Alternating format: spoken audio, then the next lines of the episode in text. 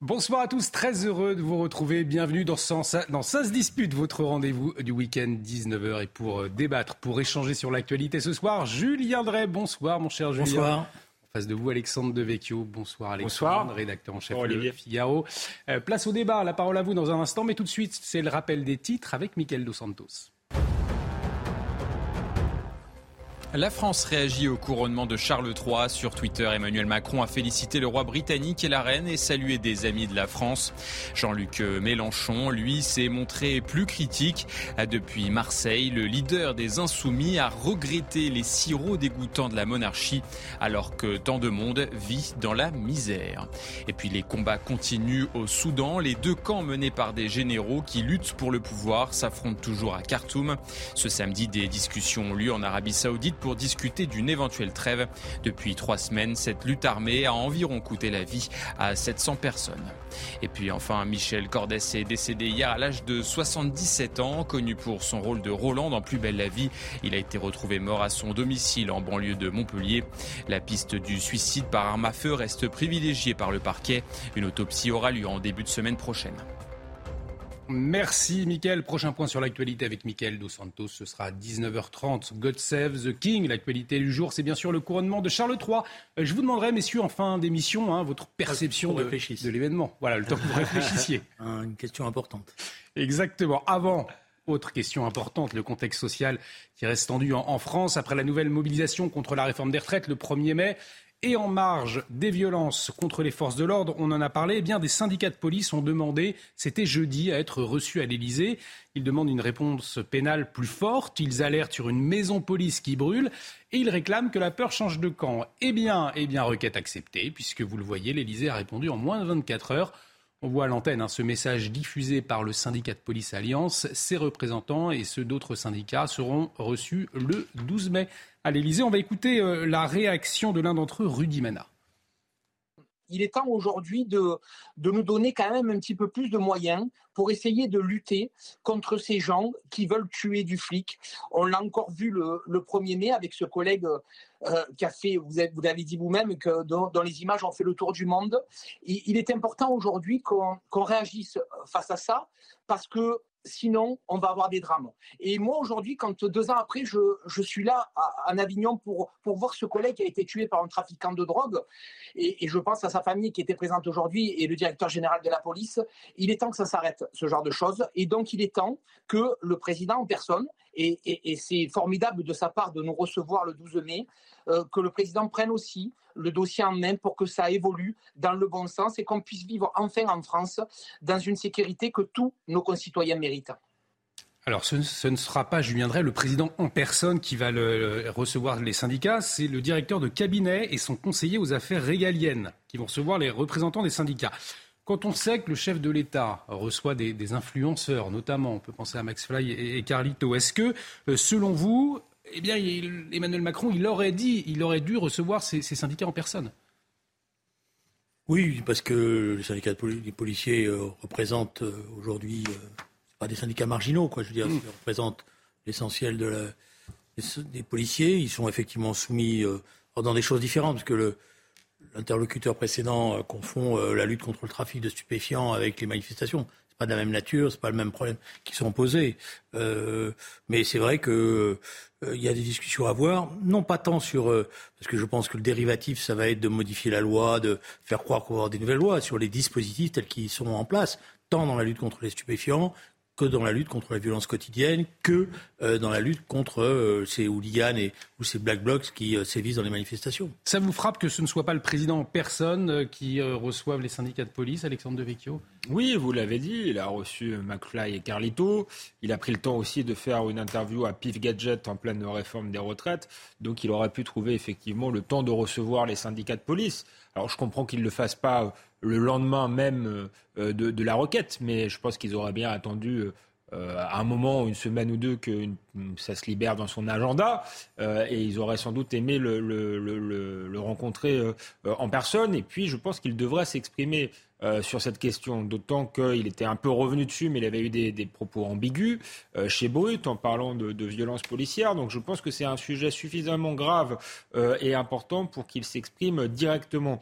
Julien Drey fait la différence entre le, les policiers tués dans le cadre de la lutte contre le trafic de drogue et ce qu'on a vu durant les manifestations avec des policiers transformés en torches humaines. C'est vrai que ce n'est pas le, même problème, mais je crois qu'il y a quand même un problème d'autorité générale dans, ce pays alors que les trafiquants soient extrêmement violents, c'est c'est pas nouveau, mais on voit bien que là, dans les manifestations, ce sont des choses qu'on ne voyait pas euh, du tout. Donc il y a, y a, une crise de l'autorité il faudrait que le, le chef de l'État, euh, voilà, tape du poing sur la table et qu'on essaie de remettre de l'autorité partout, pas seulement d'ailleurs euh, dans la police, dès l'école, c'est là que ça se joue. Mais pour ça, il faut un pouvoir politique qui l'assume. Et depuis des années, la valeur d'autorité est une valeur qui a été déconsidérée. Et est-ce que Julien Drey, le pouvoir politique aujourd'hui, puisque, puisque, regardez ce que disent les syndicats de police. Ils ont prévenu, hein, l'absence de mesures de protection prises par le chef de l'État sera considérée comme un blanc-seing en faveur de tous les criminels, de tous les casseurs, de tous les idéologues qui piétinent en permanence les valeurs républicaines et appellent à l'insurrection. Il y a une réaction rapide de l'Élysée, moins 24 heures, on le disait. Euh, c'est aussi une crainte euh, de la part de l'exécutif de se faire lâcher par les forces de l'ordre, plus qu'une volonté d'autorité alors, bon, sur l'autorité, c'est un débat plus général qui ne se mmh. résume pas, d'après moi, simplement à un discours euh, qui, se, qui implique beaucoup de choses dans le fonctionnement de la société et dans l'évolution, y compris les valeurs telles qu'elles ont été, euh, telles qu'elles sont perturbées dans, dans, leur fonctionnement par beaucoup de choses. Euh, bon, mais ça, c'est des débats. Euh, moi, je pense que sur la police, le problème qui est posé, c'est des problèmes d'organisation des dispositifs. Voilà, donc moi, je veux bien que ce soit un problème d'autorité, mais lutter contre les trafics de stupéfiants, c'est pas un problème d'autorité. C'est pas un problème de loi, c'est pas un problème de justice. C'est peut-être un problème de, de, de justice, mais c'est pas un problème de loi, c'est un problème d'organisation de, de la bataille. C'est-à-dire quelles forces vous mettez, comment vous les mettez, sur quoi vous concentrez, comment vous démantelez ces réseaux, comment vous réorganisez ce qui à un moment donné a marché, qu'on a laissé tomber, c'est-à-dire une coordination intensive entre les services de police, les services euh, euh, financiers pour aller chercher, parce que l'important dans cette affaire-là sur la drogue, c'est pas simplement le petit dealer, c'est les réseaux et les mafias qui sont maintenant constitués et qui sont armés. Voilà, donc vous voyez, et chaque, chaque problème a, a besoin de réponses qui ne sont pas aujourd'hui données de manière adaptée. Voilà. Donc, euh, alors après, sur les manifestations, je ne vais pas refaire. Une loi anti-casseurs, par exemple, c'est ce que demandent les. Faites-en tant que vous voulez. Faites-en. Ça, ça, change. Je vais, pour, vous, pas, pour, vous, ça change rien. Vous voulez, vous voulez en Ah non, c'est Non, mais si vous voulez en faire, faites-en. On va en faire plein. mais, des lois anti-casseurs, ça fait des années qu'on m'annonce des lois qui vont, etc. Et tout. D'abord, il y a le problème essentiel. Regardez euh, ce qui se passe la plupart du temps c'est que les vrais, les vrais, ceux qui sont là, les, les, black blocs qui viennent avec leur sac à dos, qui s'habillent en noir. Donc c'est plus un problème d'organisation là ah oui, c'est un problème, voilà. Non, mais ah, je, pense qu'on fait trop de lois et qu'on n'applique pas mm. Celles qui sont déjà à notre disposition. Là, je rejoins euh, Julien Drey, mais je pense que dans ce cas précis, euh, une nouvelle loi serait utile parce qu'on avait essayé d'en faire une. Elle avait été retoquée par le Conseil constitutionnel au nom de la liberté sacrée de, manifester. Euh, parce que je, crois qu'il aurait été utile justement. Cette loi prévoyait que les black blocs qu'on connaît bien, Julien Drey le, le répète assez souvent. On a même vu le ministre de l'Intérieur décrire très précisément ce qui allait se passer avant que ça se passe, devrait être interpellé en amont ou du moins empêché de manifester. Euh, je pense que ce serait beaucoup plus simple, ça éviterait les, les éventuels dérapages au cours euh, des manifestations, le risque de blesser des gens euh, innocents, et ça résoudrait le problème d'une justice qui est en partie laxiste, et puis en partie c'est difficile, le doute profite à, à, à l'accusé dans, des, dans le contexte chaotique d'une manifestation. Donc ça se joue en amont, donc il faut absolument cette loi, et donc il faut l'écrire pour contourner la jurisprudence du Conseil constitutionnel. Je partie de ceux que le Conseil, qui pensent que le Conseil constitutionnel euh, a une réaction politique, encore une fois, euh, parce que euh, il n'a pas la même. On voit bien que c'est à géométrie variable. Il n'a pas la même réaction pour les les hooligans, par exemple. Mm. on, a vu qu'on était tout à fait capable d'interpeller l'extrême droite. La, question aussi de la liberté de manifester. L'extrême droite en amont, oui, mais il aurait pu interpréter la Constitution de manière différente, le Conseil constitutionnel. Bon, maintenant c'est fait, donc le, le législateur doit être plus malin que ça, et puis il doit jouer, puisque le Conseil constitutionnel fait de la politique, il faut jouer aussi avec l'opinion. Je pense que ce serait intolérable pour l'opinion si euh, demain il y avait une nouvelle loi pour interpeller les casseurs en amont et que le Conseil constitutionnel décidait euh, de, la casser. Donc, on peut aussi mettre la pression question, sur, les... Juste une question, est-ce que c'est ma curiosité qui est réveillée Qu'est-ce que vous voulez rajouter en plus qui, vous, d'après vous, va être aussi déterminant dans la lutte contre les casseurs d'un point de vue législatif par rapport à ce qui existe aujourd'hui? Moi, je vous le dis très précisément, euh, il faut que la loi soit bien rédigée pour pas qu'il y ait de. Mais, ce que je veux, ce que je veux rajouter, c'est qu'on puisse faire ce qu'on fait avec les hooligans, c'est-à-dire que de manière administrative, euh, on, fait en sorte que ces gens-là ne puissent plus se rendre aux manifestations. Ils doivent pointer avant et s'ils pointent pas, on les arrête. Mais excusez-moi d'abord, pour une part, comme ce sont des, des étrangers il y a une partie, ce sont des territoriaux, mais il y en a d'autres, c'est des étrangers. Donc alors on peut contrôler les frontières, mais ah, pareil, faire en sorte que, donc, que ces gens-là sont fichés, si vous voulez, et que ces gens fichés ne mettent pas le pied sur le territoire les jours de manifestation. Alexandre, en quoi la loi actuelle empêche cela? En rien. Voilà, donc c'est pas un problème de loi. Ne tombez pas dans cette fétichisation que je connais par cœur d'un pouvoir politique qui en général est faible et donc fait la course à la loi pour faire croire qu'il fait quelque chose. Je suis d'accord avec ça. Non, mais on est d'accord sur ce constat. je vais commencer par là. Je, pense commencer par là, mais il me semble. Alors, vous pouvez m'expliquer que j'ai pas compris euh, les choses. C'est d'ailleurs possible hein, si vous avez une autre interprétation. mais, mais, mais Gérald Darmanin, euh, c'était pas Gérald Darmanin d'ailleurs. Je crois que c'était Castaner à l'époque, a essayé de faire une loi oui, il a, vendu à l'opinion publique qu'on pourrait les arrêter avant. Et le Conseil constitutionnel a dit, il me semble, euh, on ne peut pas parce que ça se heurte à la liberté de manifester. Ça veut dire qu'on n'a pas mis tout en place pour faire des arrestations préventives. D'ailleurs, on ne le fait pas. Mais, mais parce que le problème qui est posé, c'est pas d'accumuler des textes qui, d'ailleurs, euh, la plupart du temps, sont même pas connus par euh, ceux qui sont en première ligne parce qu'il y en a tellement qu'ils sont perdus dans le maquis de ces textes-là. C'est les dispositifs, soit de contrôle frontière, soit de coopération internationale avec les, les, différentes polices, mm. notamment pour les étrangers, pour pouvoir avoir des informations sur les mouvements. C'est un travail qui, qui se qui se met en place. D'accord, je viendrai. Voilà. Mais alors, alors une fois qu'on les aura repérés aux frontières, est-ce qu'on peut les arrêter aujourd'hui aux frontières avant, avant même qu'ils aient commis quoi que ce bah, soit C'est pas ce que dit le Conseil constitutionnel. Euh, si vous, vous, pouvez faire une rétention en, en mettant, quand vous l'attrapez, en D'accord, bah, on est d'accord. Parce, parce qu'il y a une suspicion d'eux, etc. C'est possible, ça. Hein. Euh, c'est pas, il y a rien qui. Voilà. Donc moi, si vous voulez, ce que je pense, c'est que euh, je, je, je, vous l'ai dit, euh, dans les, dans, dans il y a une doctrine du maintien de l'ordre qui évolue en fonction des manifestations. Voilà. Alors il y a des choses qui ont été bien faites euh, et qui ont, été, qui ont bien fonctionné dans les mois de janvier, février, et c'est dans ces dernières semaines, notamment dans la manifestation du 1er mai et celle d'avant, il y a des choses qui ont évolué. C'est-à-dire on a changé les dispositifs. Voilà. D'ailleurs, vous avez remarqué que j'ai interpellé euh, le gouvernement, que voilà, il n'y a pas de réponse là-dessus. Hmm. Bon, mais moi, quand je vous parle, je vous parle pas parce que je suis euh, derrière mon poste de télé, parce que dans ces cas-là, je suis toujours curieux. C'est-à-dire que donc je vais sur le terrain pour voir comment ça se passe. Et j'ai encore discuté ce week-end avec des, des, amis à moi qui étaient dans des responsabilités de service d'or, qui m'ont dit on n'a rien compris par rapport au schéma qu'on avait établi au point de départ. Alexandre euh, Ce qu'essaye de dire euh, euh, Julien Drey, ce qu'il sous-entend, mais ce que je vais dire euh, très clairement, je crois, je crois lire dans, dans, dans, ses pensées, et là on sera d'accord, c'est qu'il y a une, impuissance coupable, insupportable de, insupportable de l'État, et qu'on se demande parfois si cette impuissance n'est pas tout simplement une, une, une, complaisance, puisque si les, les policiers ne comprennent même pas les ordres qu'ils reçoivent, moi j'ai le souvenir de cette syndicaliste policière Linda Kebab qui disait que très clairement, parfois l'État laissait faire euh, les black blocs. C'est vrai que c'est une question qu'on peut violence arrangerait le gouvernement. C'est la question que vous posez ce soir. Bah, on peut se, on peut la poser puisqu'au début des manifs tout, tout semblait fonctionner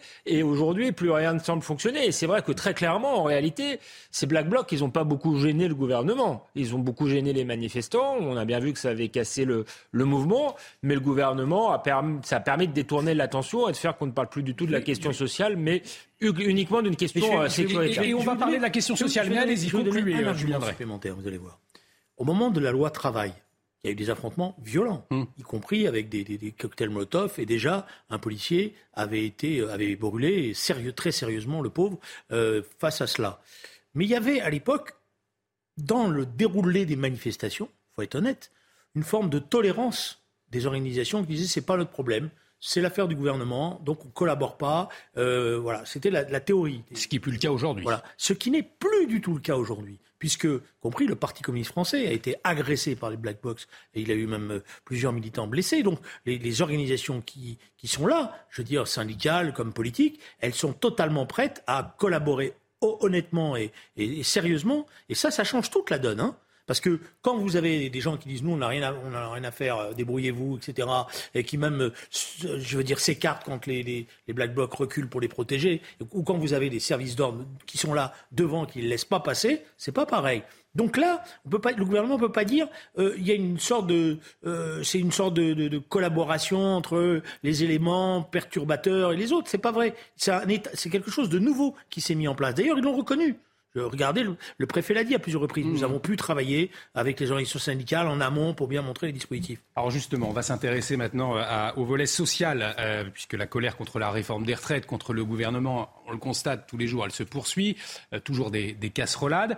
Dans ce contexte, eh bien, les cinq syndicats représentatifs unis contre la réforme des retraites hein, ont de leur côté été conviés par Elisabeth Borne à Matignon. Ce sera les 16 et 17 mai. Invitation acceptée déjà pour la plupart. La CFDT, la CFTC avaient déjà confirmé euh, leur euh, présence. FO se, décidera mercredi.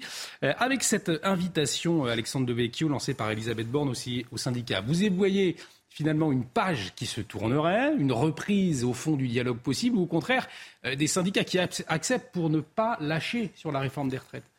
Je crois que les syndicats sont quand même sortis un peu vainqueurs de cette, de cette séquence.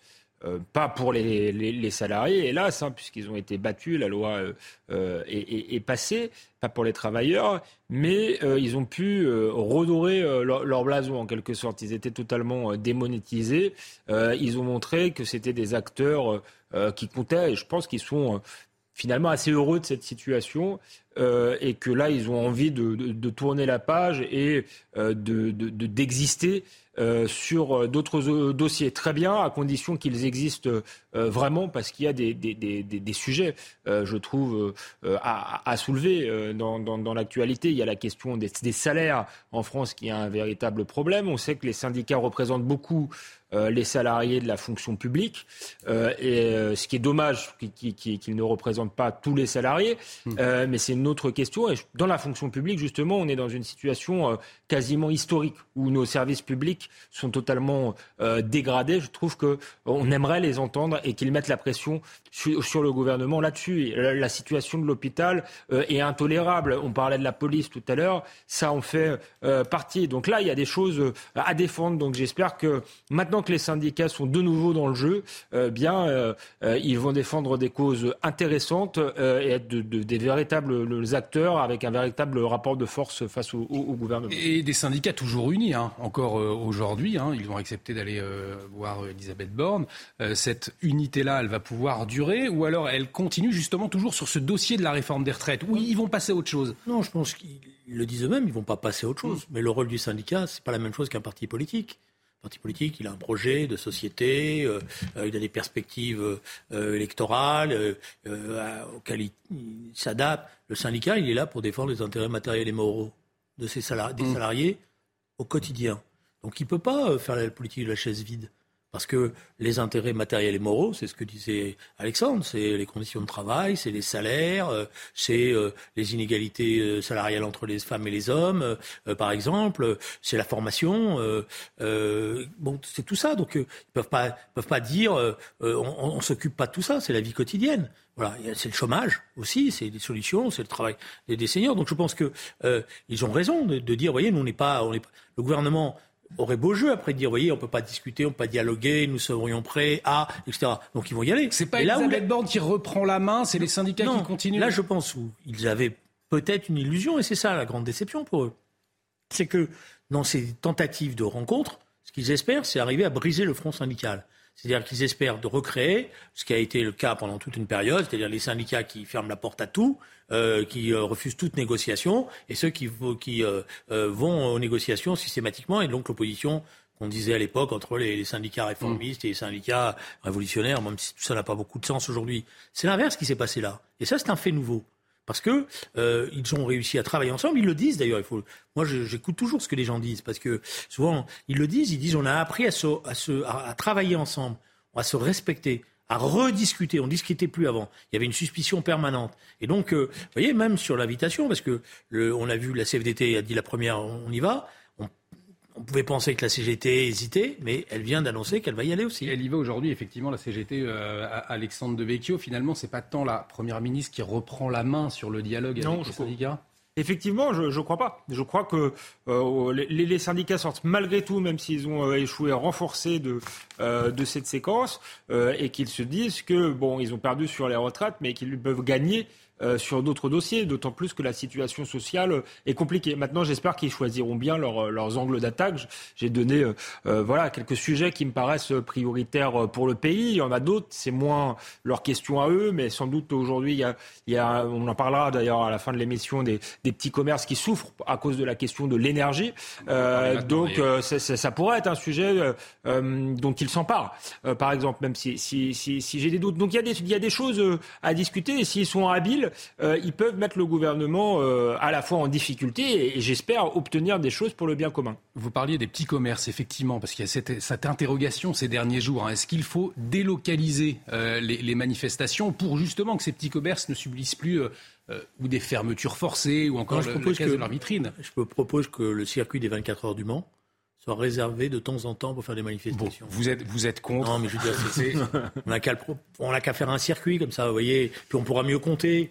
C'est pas sérieux. C'est la, la, proposition de la Confédération des, petites et moyennes oui, entreprises. Oui, parce que hein. je les comprends, les pauvs. Ils en ont assez de voir euh, un certain nombre d'entre eux d'abord d'être obligés de fermer. Que, je dirais au passage que les parcours des manifestations, et je, je, sais de quoi je parle, c'est quand même assez souvent les mêmes, hein, c'est-à-dire République, Nation, Bastille. Hein, les commerces, eux, euh, sur le passage, il y a plein de banques qui ont fermé, vous allez voir. Maintenant, des agences bancaires qui ont disparu. Parce mmh. en ont assez de. Au départ, c'était des banquières. Maintenant, elles, elles, ferment. Voilà. Donc, d'ailleurs, vous avez des. La mairie de Paris devrait s'en occuper parce que vous avez des, des endroits où il n'y a plus que des trucs. Où on, on fait tags. Des, des, tags, des machins, etc. Et tout. Alors, je les comprends. Mais c'est donc. Euh, c'est l'organisation même de la, de la tenue de, de, de, des services d'ordre, de, de, la tenue des manifestations, et peut-être même éviter ces manifestations en entendant la colère du pays et en évitant, euh, en répondant positivement à cette colère, pas en la, la maintenant, parce que le calendrier, ils vont certes voir le gouvernement. Mais le calendrier, il est quand même encore là. Et je peux vous dire, vous allez certainement, on va le vivre pendant tout le mois ensemble, mais que la journée du, 6, du 8 juin s'annonce pour le gouvernement comme la journée de tous les dangers. Hein. Proposition de loi de l'abrogation de la réforme des retraites qui sera débattue dans le cadre de la, de la niche parlementaire du groupe Lyotte. Parce qu'il y a eu quelque chose dont on n'a pas beaucoup parlé, mais il y a deux textes parlementaires de l'opposition qui sont passés jeudi, qui ont été votés, et on, on cherchait les députés de Renaissance et, pour faire opposition. Ils n'étaient pas là. Donc effectivement, ce sera une interrogation et des manifestations euh, attendues, de nouvelles manifestations attendues, Alexandre Devecchio. Je vous pose euh, la question euh, à, votre tour. Est-ce que pour préserver ces commerces le long des cortèges, il faudrait délocaliser ces manifestations? Non, non, parce que je crois que ce serait encore finalement une espèce de d'aveu de, faiblesse de l'État. C'est un peu comme si euh, on disait aux citoyens, on leur dit d'ailleurs parfois, n'allez pas dans tel ou tel quartier parce que vous allez vous faire agresser ou vous allez, on va vous brûler euh, votre voiture. Je pense que c'est l'État devrait euh, maintenir l'ordre. Et ensuite, je crois que l'une de vos questions était aussi sur le danger de disparition du petit commerce. Oui, c'est ça. Parce que oui, mais, cette question enfin, le, petit commerce, je, je connais bien, mais, mes parents sont des petits commerçants. ça va bien au-delà de la question des manifestations. malheureusement, ils ont été impactés par la grande distribution ils ont impacté par, la mondialisation. Euh, aujourd'hui, il y a la question de l'énergie qui est fondamentale euh, dans certains commerces, les boulangeries, les boucheries, euh, etc. Donc, si on veut sauver les petits commerces, oui, là encore, il y a un vrai débat politique, mais ça ne s'arrête pas aux manifestations. Maintenant, pour les manifestations, il faut sortir de cette impuissance qui est totalement euh, insupportable qui dure maintenant depuis euh, euh, des décennies. C'est un symptôme d'un État qui ne sait plus faire respecter son, son autorité et qui dysfonctionne. Il faut, il faut le dire haut et fort et pas, et pas voilà, banaliser cette situation Donc qui est grave. La, la, Mais je veux dire, pour le petit commerce, il y a des choses, il y a des, peut-être on peut parler des manifestations, mais il y a des choses qui sont très simples. le, la hausse, l'inflation impacte le petit commerce euh, à deux niveaux. D'abord parce que lui, ils payent plus cher leurs marchandises. Et deuxièmement, ils ont en face d'eux des gens qui ont moins de pouvoir d'achat, donc qui consomment moins.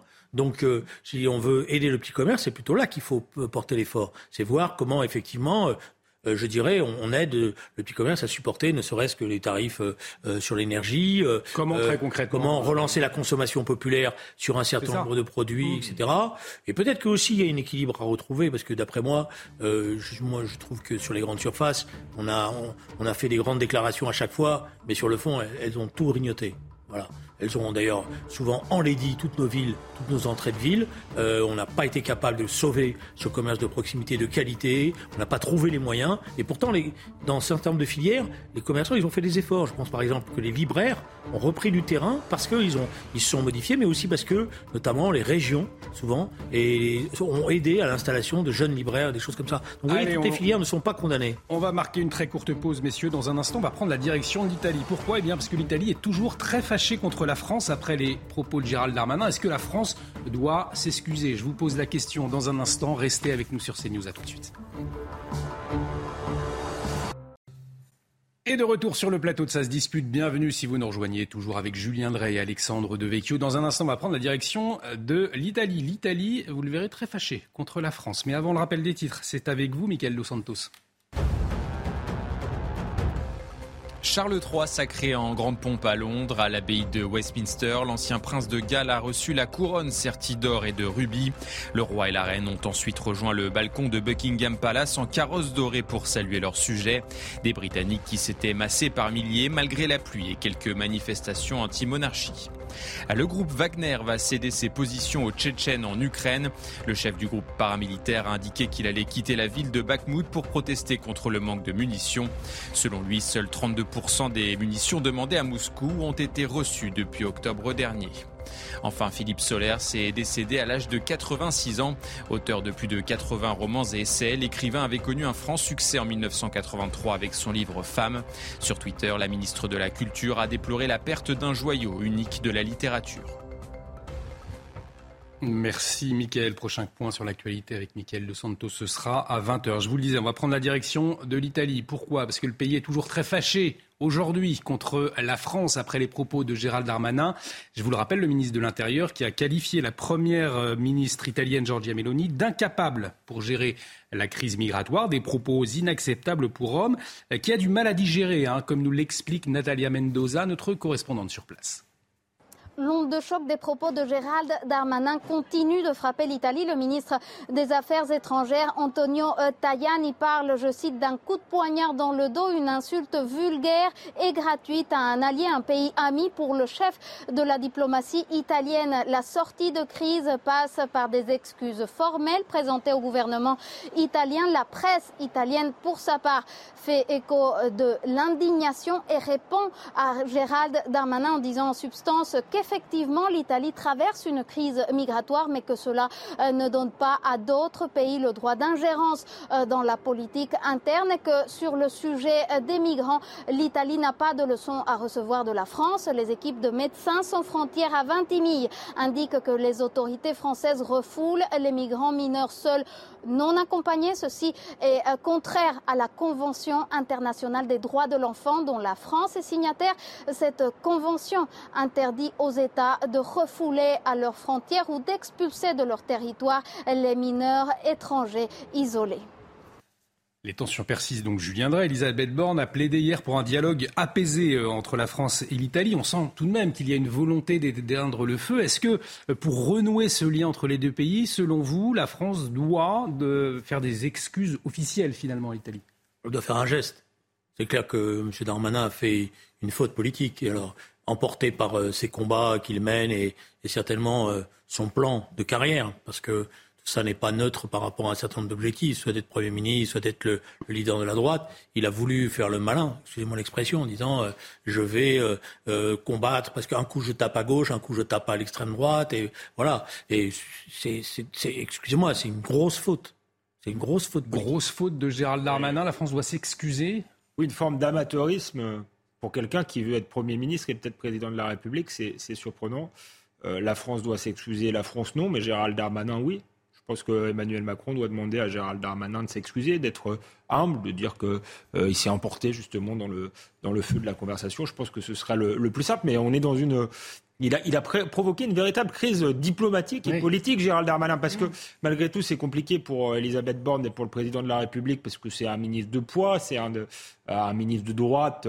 Dans leur gouvernement, il n'y en, a, il y en a pas tant que ça, finalement, euh, qui existe. Il incarne en plus euh, le, le, volet régalien, qui est un peu le point faible d'Emmanuel Macron. Donc c'est difficile de demander euh, à, à, Gérald Darmanin, finalement, de, de, de, de s'excuser, de lui tordre le bras. Mais je crois qu'il de qu'il devrait lui tendre le bras. Avant, président non, ce qui est certain, c'est qu'ils avaient déjà ils avaient déjà assez de problèmes, ils en sont créés un supplémentaire. voilà, c'est ça. Parce que, après, après, nous, de, l'immigration. Bah, c'est ça, là. on, va, on va y revenir, mais je viendrai. C'est vrai qu'au niveau diplomatique, euh, ces dernières semaines, on a quand même vu des, des, des, des gaffes, à tout le moins, des, des euh, erreurs diplomatiques ou pas. Euh, mais on se souvient, bon, il y a eu cette brouille avec les Comores et Mayotte, on se souvient des propos d'Emmanuel Macron sur Taïwan, finalement. Euh, est-ce que cette affaire entre l'Italie et la France, elle est révélatrice aussi d'une diplomatie française en échec ces derniers temps? Moi, je pense qu'il y a une diplomatie qui est, d'ailleurs, depuis le début du, deuxième quinquennat, qui est très chaotique. Et on a du mal à comprendre la cohérence euh, diplomatique de la France. on pouvait critiquer les autres présidents de la République, mais ils avaient, en général, sur ce domaine-là, su tenir une certaine cohérence.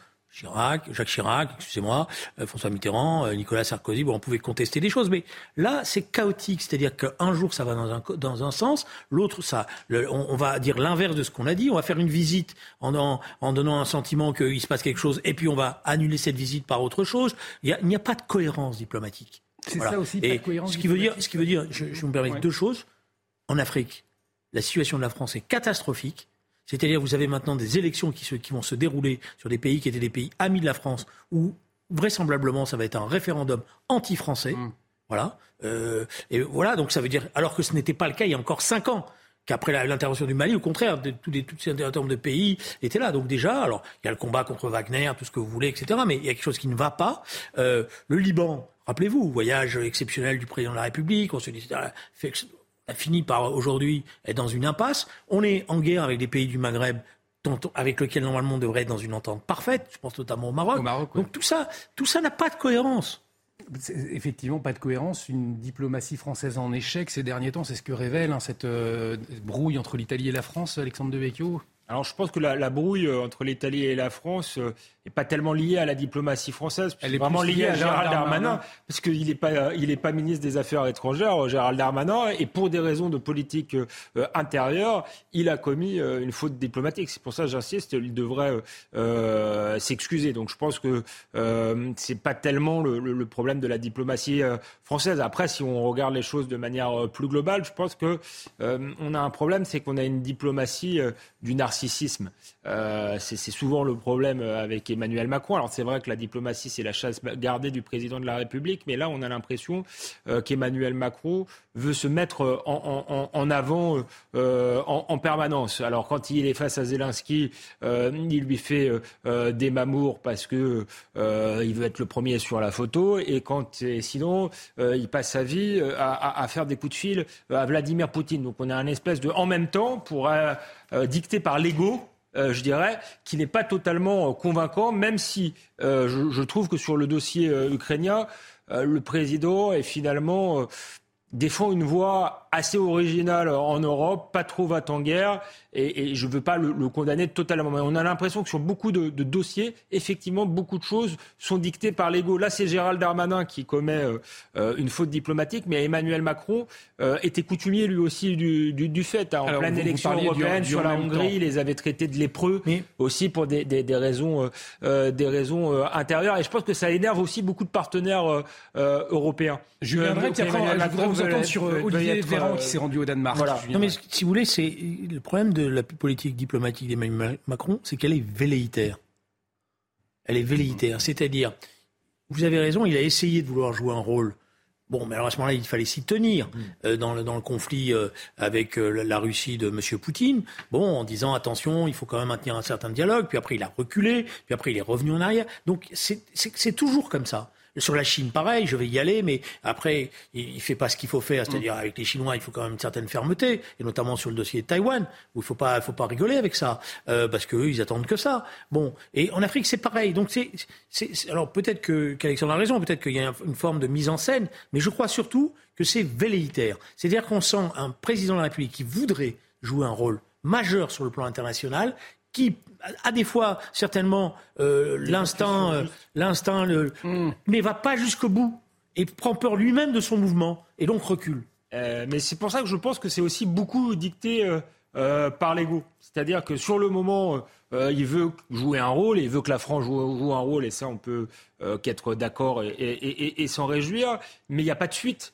Effectivement, à des coups d'éclat et des coups d'éclat qui peuvent être en plus je parlais de en même temps tout à l'heure, euh, pas cohérent. Alors, on va, voir s'il y aura une suite. Si vous permettez, la différence qu'il y a entre le premier, la, la, différence qu'il y a entre le premier et le deuxième quinquennat, c'est que dans le deuxième quinquennat, il y avait quelqu'un qui réparait au ministère des Affaires étrangères, qui avait son propre réseau, et qui savait, avec les États africains, ou entre autres, qui avait ses propres relations, et donc qui savait passer derrière et dire non, mais il a dit ça. Jean-Yves Le Drian. Hein. C'était Jean-Yves Le Drian. on peut lui reprocher des tas de choses, mais il avait un savoir-faire. Madame Colonna, elle a, elle a une formation qui est qui est malheureusement, comme beaucoup de, elle a des qualités personnelles incontestables, c'est quelqu'un qui connaît ses dossiers, etc. Mais elle n'a pas ce tissu, ce tissu relationnel issu d'une longue expérience qui hmm. permet de dire, bon, Parlons entre nous. Le président de la République a dit ça, mais vous savez. Euh, bon. Alors, au centre de la brouille, en tout cas entre l'Italie euh, et la France, la question migratoire. Alors, justement, Olivier Véran, il s'est rendu au Danemark euh, cette semaine pour comprendre eh bien, comment les sociodémocrates ont fait pour faire chuter l'extrême droite. Hein. C'est faire chuter l'extrême droite. c'est un cap affiché par le, gouvernement et Olivier Véran ces derniers jours. Et il a publié une vidéo hier, le porte-parole du gouvernement. Regardez. Je rencontre euh, ici à Copenhague les responsables de la classe politique euh, danoise, notamment les sociodémocrates qui sont au pouvoir, pour pouvoir comprendre comment ce centre-gauche, cette social-démocratie à la danoise, a opéré une mutation idéologique assez importante qui lui a permis de mettre au tapis euh, l'extrême droite. Il va, par où? Allez hop Parmi les problèmes auxquels faisaient face les Danois, il y avait des craintes portant sur l'immigration et sur l'intégration. Alors la social-démocratie danoise a commencé à avoir un discours assez ferme sur les questions migratoires et les questions d'intégration. Des mesures qui ont été euh, très bien acceptées par la population. L'extrême droite est passée de plus de 20% à seulement 2% aux dernières élections. Alors cette politique, elle serait, euh, à mon avis, énormément critiquée en France à peu près de toutes parts. Quelqu'un qui voudrait arriver pour s'installer au Danemark, il devrait démontrer qu'il gagne à peu près l'équivalent de 50 000 euros par an. L'extrême droite a reculé, mais le Danemark va aussi faire face à un besoin d'immigration plus important parce que la natalité est très faible et qu'ils ont besoin de main-d'œuvre. Alors Julien c'est vrai, on le rappelle, le Danemark qui possède l'une des politiques aujourd'hui les plus dures de l'Europe, hein, avec un objectif zéro réfugié. On a du mal à, à comprendre, parce qu'Olivier Véran euh, affiche sa volonté de mettre au tapis l'extrême droite.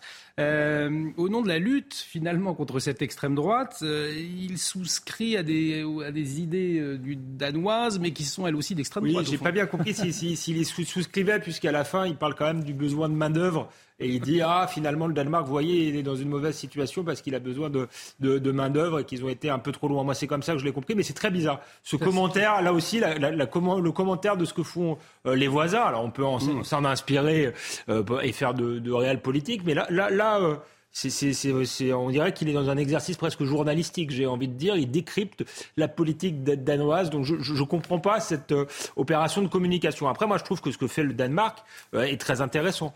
Il faut dire la vérité, le Danemark est à la droite de Giorgia Meloni. Il y a mm. certaines mesures dont il ne parle pas, qui moi-même, qui suis très faible pour une politique de très grande fermeté sur l'immigration, euh, m'ont parfois interrogé. Par exemple, ils, ils, prennent les bijoux des, des, personnes qui, arrivent au Danemark. Euh, bon, c'est pas leur mesure la plus intéressante, mais il y a des mesures extrêmement efficaces dont on pourrait effectivement s'inspirer. On voit bien que c'est pas euh, un, pays euh, fasciste. Euh, et d'ailleurs, Olivier Véran dit la vérité. Il dit ils ont fait une mutation idéologique. Bah chiche. Moi, si, si En Marche avait fait cette mutation idéologique-là, je, je, je les soutiendrais. Et il faut arrêter de dire à ce moment-là que les adversaires politiques sont des fascistes, si c'est utile. Effectivement, c'est ça un peu l'interrogation. Je pense, que j'écoutais la vidéo, hmm. je me disais que Olivier Véran avait, soi-disant, appartenu au Parti socialiste et avait été député socialiste. Donc il avait tout le temps d'étudier ce que faisait le Danemark à ce moment-là. Hmm. Voilà, il était euh, vraiment, il y avait. Bon, alors maintenant visiblement, il découvre. Alors il découvre la social-démocratie danoise avec le sentiment, je vois bien, d'essayer de donner un petit coup de pied de l'âne à la social-démocratie française qui ne va pas bien, c'est vrai. Mais le, Danemark, il faut regarder ce qu'ils font, mais ils n'ont pas exactement les mêmes problèmes que nous euh, en termes de flux migratoires. Mm. Et par ailleurs, ils n'ont pas les, ghettos euh, sociaux et, ethniques que nous, on a laissé s'installer. Donc, figurez-vous quand même qu'ils ont commencé, donc, parmi les lois, il y a les lois sur l'immigration, mais il y a des lois anti-ghettos. D'ailleurs, elles les ont mm. appelées comme ça. Ils ont répertorié les ghettos. Ils m'ont mangé mon casse-croûte, là. Ils en ont donné une définition, quand même, qui était politiquement incorrecte, parce qu'ils expliquaient que c'était les ghettos, c'était des endroits où il y avait une, une population étrangère euh, majoritaire. Euh, donc c'était fondé sur des statistiques euh, de nationalité, des statistiques ethniques également. Et donc ils ont, ils ont mis des quotas mais inversés avec un, un, maximum de population étrangère dans certains endroits. Ils ont pratiqué le, la double peine dans ces, dans ces ghettos-là, des peines deux fois plus lourdes. Ils ont pratiqué le bannissement. Une fois qu'on a été condamné, on ne peut mmh. plus y, y, retourner. Donc ils ont quand même, de, ils ont quand même eu de lourdes problèmes et c'est d'ailleurs pour ça que les partis euh, euh, populistes euh, sont montés. Simplement, ils ont su entendre leur peuple, ils ont su oublier leur leur idéologie d'une certaine manière, revoir leur idéologie. Et c'est une politique qui s'est faite dans le consensus, avec les fameux populistes, avec la droite, et qui permet effectivement aux socialistes de rester au pouvoir. Et il y a aussi un élément qui est intéressant, c'est qu'elle s'est fait aussi au nom de leur modèle social se sont bien rendus compte que le modèle social était insoutenable s'ils accueillaient euh, toute, la, toute la misère du monde. Et c'est pour ça aussi qu'il y a eu un, un, un consensus et une forme de logique. Si on veut faire une politique socialiste, euh, eh bien, on ne peut pas la faire euh, à l'échelle à l'échelle mondiale, on peut la faire à l'échelle nationale. Bon, alors il m'a mangé une partie mon casse-croûte. Pardon. mais c'est pas grave. Long, long. non, c'est pas long. C'est évidemment ce que je voulais essayer d'expliquer, c'est que le Danemark, c'était pas simplement d'expulser tout le monde, c'était qu'il y avait une politique d'intégration volontaire qui avait été mise en place, de formation d'intégration. Euh, le Danemark euh, a des dotations importantes pour les migrants quand ils sont là, pour leur permettre justement de s'installer, qu'il avait évité euh, justement les, le fait que tout le monde se mette dans les mêmes endroits et que donc on se retrouve avec ce à quoi on se retrouve, on est confronté aujourd'hui en France. Bon, donc voir dans que le côté répressif dans la politique migratoire danoise, c'est ne rien comprendre. Et par ailleurs, oui, il y a la question du modèle social qui a été défendu et qui n'a pas été défendu en France, parce que c'est pas au Danemark qu'on supprime, euh, par exemple, les revenus minimums. Hmm. Dans l'actualité, je voulais vous entendre vous lire et agir. Euh, il nous reste euh, huit minutes. C'est également cette semaine, c'est l'Assemblée nationale, vous l'avez suivi, qui a rejeté une résolution communiste dénonçant euh, un régime d'apartheid en Israël. Alors le texte, rejeté à 199 voix contre 71, eh bien il avait reçu ce texte le soutien des députés euh, insoumis et des écologistes, un texte vivement critiqué par le camp euh, présidentiel, par la droite, par des élus socialistes également. On va écouter la réaction d'Aurore Berger, la présidente du groupe Renaissance, et on vous écoute après. Il y a une question que je voudrais vous poser et une seule. Pourquoi une telle obsession? Pourquoi toujours Israël? Pourquoi pas la Chine? Pourquoi pas la situation des Ouïghours? Pourquoi pas la Syrie? Pourquoi pas le Yémen? Pourquoi pas l'Iran? Pourquoi sur plus de 200 États encore et toujours Israël? Alors oui, nous sommes clairs. Oui à une solution à deux États souverains et démocratiques. Oui à la sécurité de l'État d'Israël. Oui à l'amitié entre nos deux pays et nos deux peuples. Et la, question de fond, est-ce qu'aujourd'hui l'antisémitisme est principalement à gauche? C'est ce qu'a dit le, député LR Meyer Habib, euh, Julien Drey. Est-ce que vous le, vous le rejoignez? Non, je, moi je suis. Euh, et en général, je ne suis pas tant de ces derniers temps avec les députés Renaissance, avec le gouvernement, mais je pense que Berger, pour une fois, a, mis dans le mille. Cette résolution me pose un énorme problème. Mmh. Je dirais, le Parti communiste qui a fait, qui a tant évolué ces dernières années, et plutôt de manière positive, sur cette question-là, il va falloir aussi qu'il progresse. Parce que euh, le conflit au Proche-Orient, ce n'est pas l'état d'apartheid mm. israélien, et pour le reste, on ne dit rien. La seule démocratie, la seule démocratie qu'on peut critiquer, y compris dans sa politique de colonisation, mais la seule démocratie dans la région, c'est encore Israël.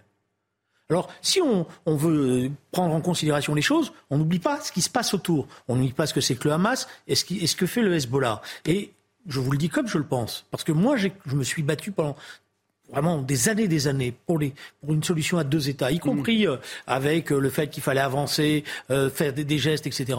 Mais pour une partie, l'absence de solution, c'est pas Israël. C'est les, les, mouvements qui représentaient le peuple palestinien, pour une part corrompus par les aides internationales qui ont été détournées de leurs objectifs, détournées de leurs objectifs. Le peuple de Gaza pourrait vivre autrement si les aides internationales avaient été utilisées comme il le faut. Hein, et on, sait tout ce qui s'est passé. Et si la négociation, la solution de paix, elle existait, elle a été refusée. Hmm. Et donc c'est pour ça quand on fait, euh, j'ai entendu M. Émeric Caron, qui, que je, je savais qu'il était spécialiste euh, de, de sur les violences, euh, les corridas, etc. Je savais pas qu'il s'occupait du Proche-Orient. Mais j'ai entendu. Mais vous savez, les peu de cheveux qui étaient sur ma tête se dressaient. C'est-à-dire, il disait ce peuple qu'on a oublié, qu'on a délaissé, etc. Pas un mot de critique hmm. sur euh, ce qui s'est passé. Vous savez, voilà ce qui s'est passé. Voilà ce qui est terrible. Moi, je suis un enfant de la guerre d'Algérie. Donc, je sais ce que c'est que le terrorisme aveugle. Hmm. Voilà, je l'ai vécu, je l'ai vu, j'étais tout jeune. Quand on tue des pauvres innocents, après les foules, elles se coagulent. Et elles font n'importe quoi parce que c'est la, volonté. Quand trois femmes, trois jeunes femmes, ont été assassinées il y a quelques jours, ça c'est le combat pour la défense de, la création d'un État palestinien? Vous croyez que ça fait avancer les choses? Vous croyez que c'est utile? Quand on s'en prend à l'armée, je ne dis pas, quand on s'en prend à des soldats, mais là. Alors moi je pense d'abord que cette résolution elle a quelque chose de grandiloquent. Il serait temps de s'occuper de la France et d'arrêter de donner des leçons euh, au monde entier. Euh, peut-être. Ça, c'est la première chose. Deuxième chose, il y a la position du Parti euh, communiste. Je pense que c'est une position euh, historique et désuète, qu'ils en sont restés au moment où le, mouvement palestinien apparaissait comme un mouvement nationaliste. Aujourd'hui, effectivement, la situation a, a, largement évolué. Effectivement, le Hamas poursuit des buts religieux. C'est un mouvement islamiste. Donc il y a une guerre pour un État, mais il y a aussi euh, une dimension euh, politico-religieuse qui complique le conflit. Et enfin, il y a la France insoumise, qui elle est constante, euh, et c'est pas mm. parce qu'ils ont des positions historiques, c'est parce que vraiment ils jouent un jeu, à mon avis, qui est qui est dangereux. Ils veulent flatter leur électorat de, de, banlieue et en, désignant les juifs comme des boucs émissaires. C'est ça qui est très inquiétant, je trouve, parce que on sait que c'est compliqué en, en, banlieue. On sait qu'il y a un antisémite, un antisémitisme arabo-musulman. On en a eu des manifestations terribles, notamment avec l'assassinat de Sarah Halimi, mais on pourrait citer bien d'autres exemples depuis euh, euh Ilan Halimi. Et quand ils font ça, euh, bah, ils agitent finalement, euh, enfin, les, petits cerveaux, si vous voulez, qui voient dans les Juifs et dans Israël des personnes qui martyrisent les Palestiniens et les musulmans, et donc ça, ils créent les conditions de, de, de terrible pour la sécurité des Juifs, particulièrement dans les quartiers euh, difficiles en France. Flatte, flatte un, électorat derrière je, cette je vais vous faire une confidence. Dans les évolutions de Jean-Luc Mélenchon, ça là, on est une notoire. Hmm. parce, que je peux vous dire quand, il était, je, peux vous dire quand il était sénateur de l'Essonne, hmm. il ne tenait pas ce discours-là, y compris dans les discussions qu'on avait ensemble. Et des fois, même parfois, c'était moi qui étais plus contestataire de la politique israélienne que lui-même. Bon, il a beaucoup évolué, chacun a le droit d'évoluer, mais c'est pas une bonne évolution. C'est pas une bonne évolution. Et, et, et c'est pas une évolution parce que, franchement, ça ne sert à rien de faire croire que l'État d'Israël est un État d'apartheid. On peut contester la colonisation, mais c'est pas ça l'apartheid. Et je dirais même que c'est une insulte pour ceux qui sont battus contre l'apartheid. Voilà. Et ce qui a été la violence de l'apartheid. Ça ne veut pas dire que Israël euh, euh tout, tout, était bien, qu'il y a que des gentils. Il y a un débat terrible en ce moment en Israël euh, avec une extrême droite euh, dure, etc. Mais tout ça est le produit d'une solution politique qui n'a pas été utilisée quand il fallait l'utiliser. Et maintenant, ça va être très difficile de se rattraper. Et c'est pour ça que le meilleur service qu'on peut rendre au peuple palestinien, c'est aussi lui dire la vérité c'est de lui dire qu'il a besoin d'une direction qui accepte la solution à deux mais, États. Mais Julien Drey, et sur la, question israélo-palestinienne, qui est une question euh, intéressante, euh, intéressante et importante, mais moi je, suis inquiet pour le, ce qui se passe en France. C'est bien le, problème, c'est qu'il euh, participe, je trouve, avec cette résolution, à l'importation d'un conflit qui ne nous concerne pas directement mm. dans le pays. Et il fragilise, je le dis, les, juifs français. On a vu à, à, Sarcelles, par exemple, des manifestations qui, a, qui ont failli tourner au, pogrom. Donc là, il joue euh, encore une fois, d'ailleurs, comme avec les policiers, quand il prétend que les policiers tuent, euh, avec le feu. Je rappelle qu'il y a plus d'enfants juifs dans le 93. Je trouve que c'est euh, un drame qui dit beaucoup. moi, je, effectivement, Moi, je, pense, je suis en désaccord avec Alexandre. Il faut parler des conflits au Proche-Orient en France. Parce qu'il faut éduquer y compris les jeunes, qui pourraient être tentés par une forme de radicalité, etc. Il y a une pédagogie à faire. Et la pédagogie, c'est pas de dire n'importe quoi ou de se faire, de faire l'apologie de mouvements qui sont des mouvements terroristes. Et, voilà. et je voudrais, très intéressante, on, je voudrais, débattra. Hein. Je voudrais juste ajouter une question, vous voyez.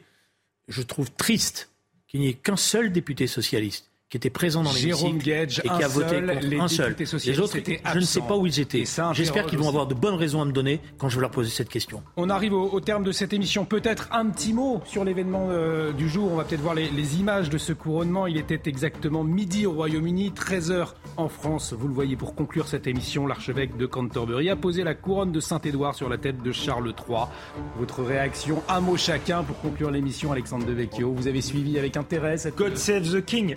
yeah Julien Drey. Non, j'ai pas beaucoup suivi. C'est un phénomène très particulier qui me- m'interpelle souvent. C'est cette euh, adulation du peuple anglais euh, par rapport à ses fastes. Bon, voilà. Alors après, on peut. Moi, je suis un républicain et je reste attaché aux phases de la République. Après, bon. Moi, je, je- je vibre au sacre de Reims et à la fête des de la fédération en même temps, comme euh, Marc Bloch. Je trouve que c'est bien que- qu'un pays ait des rituels. On devrait d'ailleurs revitaliser nos rituels républicains, mais aussi faire référence à toute notre longue histoire, puisque la France, c'est la République, mais aussi un long, long héritage. La question euh, des rituels, un moyen euh, d'unifier un pays. On pourra, on pourra se poser la question dans un prochain euh, numéro de Ça se dispute. On arrive au terme de cette émission. Merci à vous. Une émission à revoir sur notre site internet www.cnews.fr. L'actualité continue sur notre antenne. Dans un instant, Mathieu Bobcoté face à Bobcoté avec Arthur de Vatrigan. Le tout orchestré par Elliot Deval. Excellente soirée sur notre antenne.